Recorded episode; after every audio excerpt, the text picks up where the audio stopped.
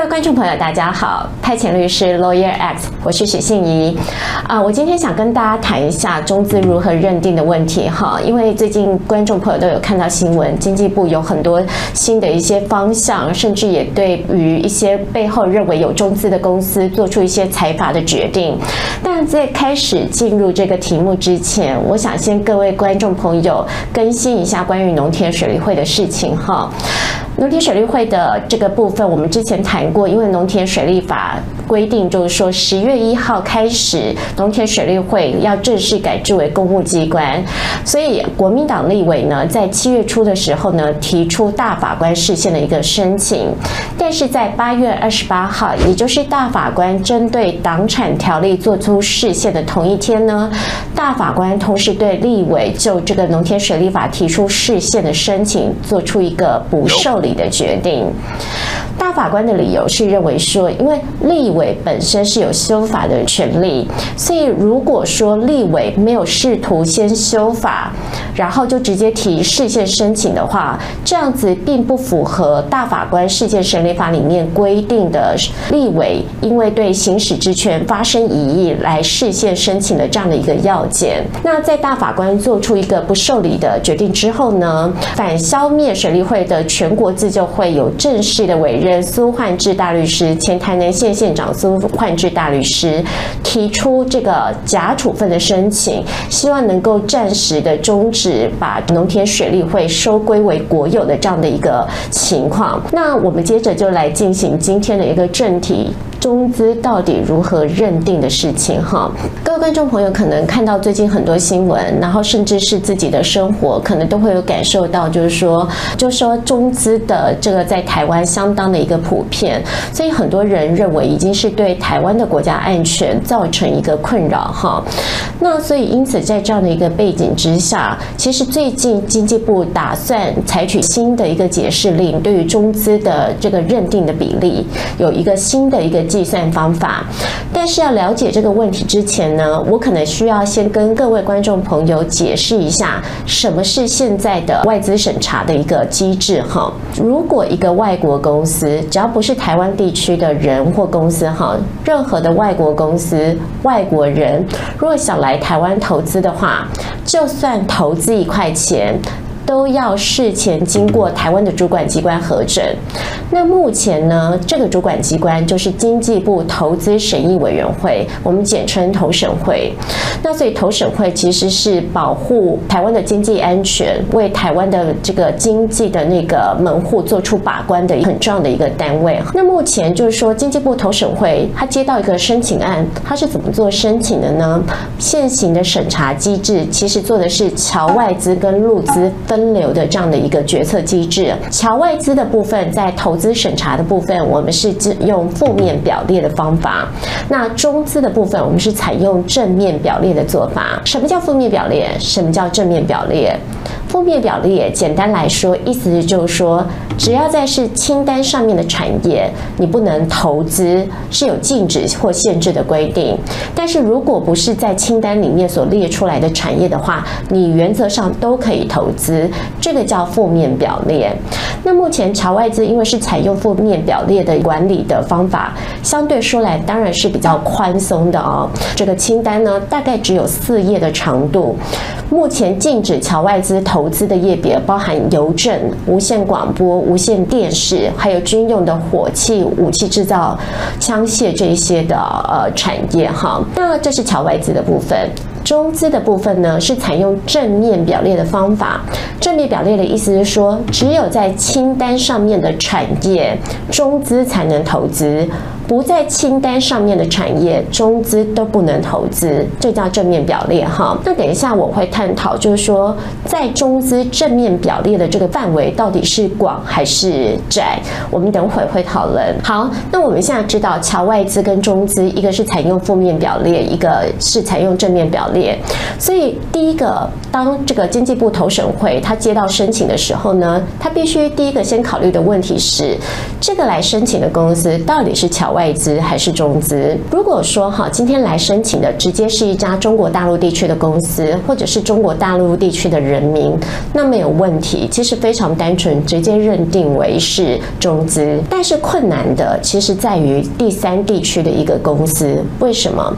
因为我们知道哈，一一家公司会有股东，那如果股东刚好也是一家公司，他背后又是一个股东，所以到底你怎么去认定一家公司它背后到底是侨外资还是中资，这是相对说来有困难的。比方说一家欧洲公司、一家美国公司，甚至是一家东南亚或者是开曼群岛的公司，像这样的公司，虽然表面上看起来是侨外资，可是也许如果它的背后股东全部都是所谓中国大陆地区的人民，或者是所谓的中国的公司的话，实际上应该还是要把它理解为中资来对待。所以。真正面临到困难，对投审会来说，他们辛苦的地方常常是在这种所谓的第三地区公司该如何认定的部分。那目前现在的法规呢，针对这种第三地区的公司，要怎么认定它是侨外资还是中资？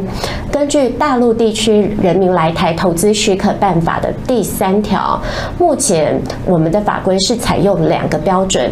第一个，大陆地区的人。或公司是不是对这样的一个企业有持股比例，间接或直接的持股达到百分之三十？如果达到百分之三十，就会被认为是中资。那这是第一个标准，用持股比例，间直接或间接持股比例有没有超过百分之三十的这样一个标准来看。第二个标准是。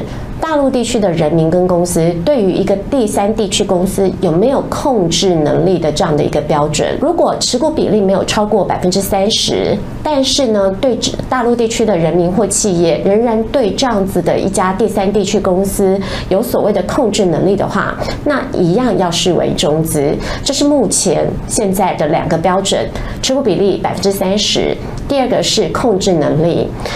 那持股比例百分之三十，各位想说，诶，很明确啊。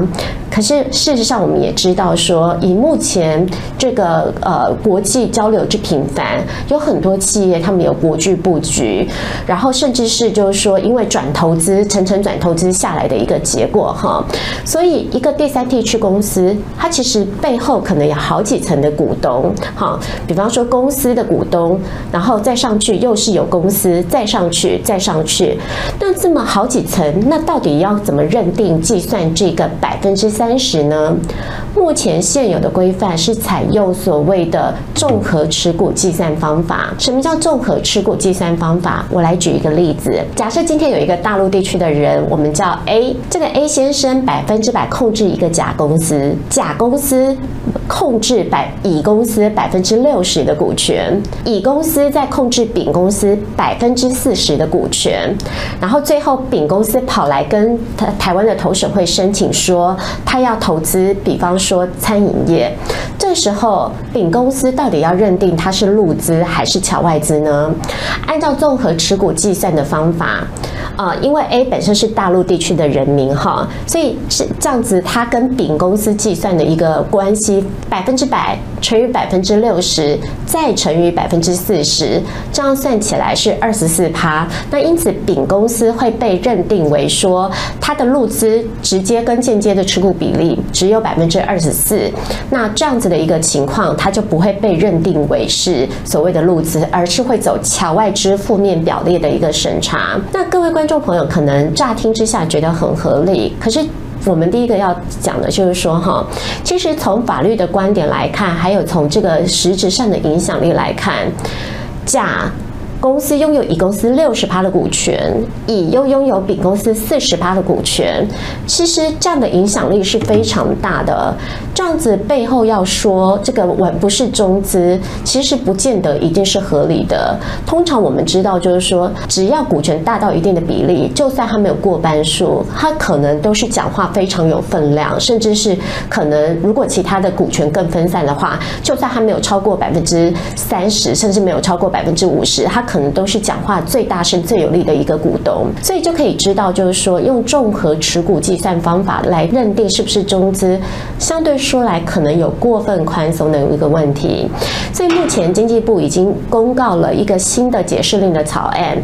他们打算未来就是中资的认定是采用分层认定的计算方法，也就是说，目前这个大陆地区人民来台投资的许可办法，既然是规定说直接或间接持股是不得超过百分之三十，甲拥有乙超是百分之六十趴，已经超过百分之三十，乙拥有丙四十趴，也也超过百分之三十。那在新的这样分层认定的计算方法底下，丙公司就会被认定为场外资。负面表列的审查，而是必须走中资正面表列的一个审查的一个机制。那所以第一个要跟各位观众朋友点出来的一个部分是，从一个管理的一个角度，从一个合格监管的角度来说，其实大家一听应该就可以听得出来，分层认定计算的这样的一个方法，其实是跟你的政策目标是比较能够相互配合的。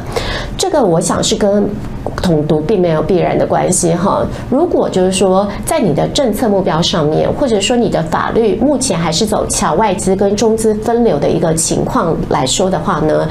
分层认定是比较能够把真正所谓的有中资背景，或者是说比较有中资影响力的这样的一个公司给塞到正确的一个轨道上面哈。所以这个这个部分我们就点出来，就是说现在目前经济部的草案所打算采取的方法，可能是跟这个我们的政策目标或管理的目标是比较相一致的。而这个也点出来说，像现在跟过去采用所谓的综合持股计算的方法，真的相对说来是过分宽松。所以这也是各位为什么会常见到在台湾的日常生活当中会见到很多中资公司的一个原因之一哦。那这个分层认定计算的方方法，其实也不是台湾独有。我们以香港为例，像香港的上市公司在认定它的最终受益人的一个。情况的呃底下，其实他们的认定也是采用分层认定三分之一的一个标准哈。那因此呢，就是说这个分层认定计算的方式相对说来比较有它的合理性，这是第一点要谈的。那第二点呢，各位观众朋友如果在听说，哎，如果现在经济部要有一个新的解释令，那这样子就说说过去很多是侨外资的，现在会被认定为是中资，那现在问题来了。这样的公司，如果他已经进来了台湾，请问现在经济部要如何处理？是要求他们都撤资吗？那新的这个解释令的草案里面，其实也有说明，就这个部分呢，目前暂时是不动的。也就是说，如果因为是改采分层认定计算方法，使得过去是炒外资，现在会之后会被认定为是中资的这样的一个公司，它已经有的投资项目暂时不受影响，只有未来它要申请增资或者是做新的投资的时候，他才需要改采新的一个身份，就以中资的身份再来申请新的投资案或增资案。那这样子一个不溯及既往的一个处理方法，哈，适不适合？其实见仁见智。我也很好奇，很想知道各位观众朋友你的想法。为什么？因为呃，这种不溯及既往的处理方法，其实是法治国家的一个很重要的一个原则，哈。我们说法治国家为什么在立法上面原则上是不溯及既往？因为呢，人民有信赖国家法律的这样的一个需要被保护的利益。因为人看到国家的法律是这样定定了，他会做相关的安排。那这样的一个信赖是需要被保护的。那因此呢，原则上我们订立法律是不溯及既往的。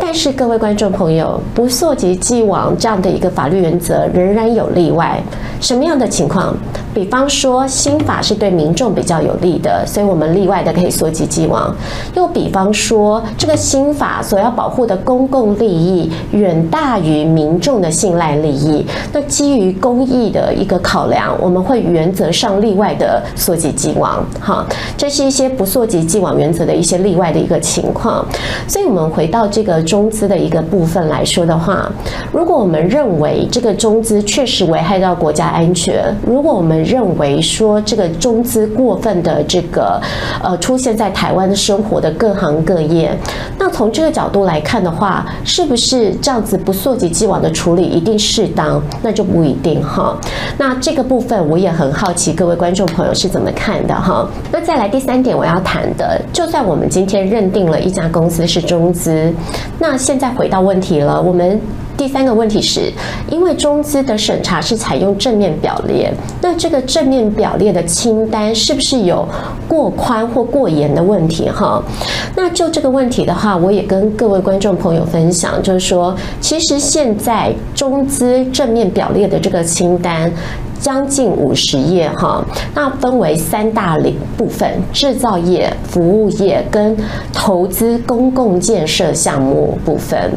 那每一个行每一个部分，我简单举个例哈，像是制造业的部分，像冷冻冷藏肉类、化学材料制造业以及原料药制造业这些等，就是属于正面表列的这样的一个清单范围内。那在服务业的部分，像食品饮料为主的综合商品零售业。业或者是餐饮业、电脑软体设计业、燃料批发业、建材批发业、药品及医疗用品批发业，甚至是空中空中缆车运输服务业。都在开放给陆资投资的这个正面清单范围内。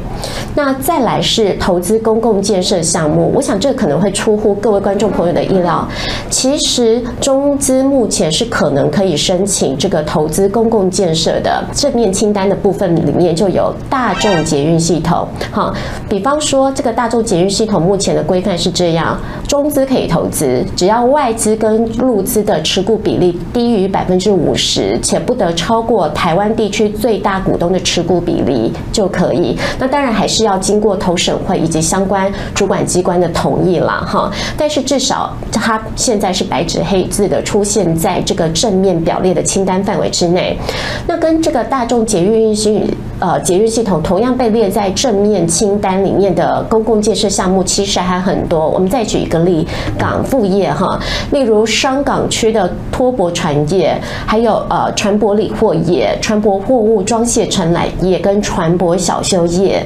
这些都是属于目前在正面清单的范围之内。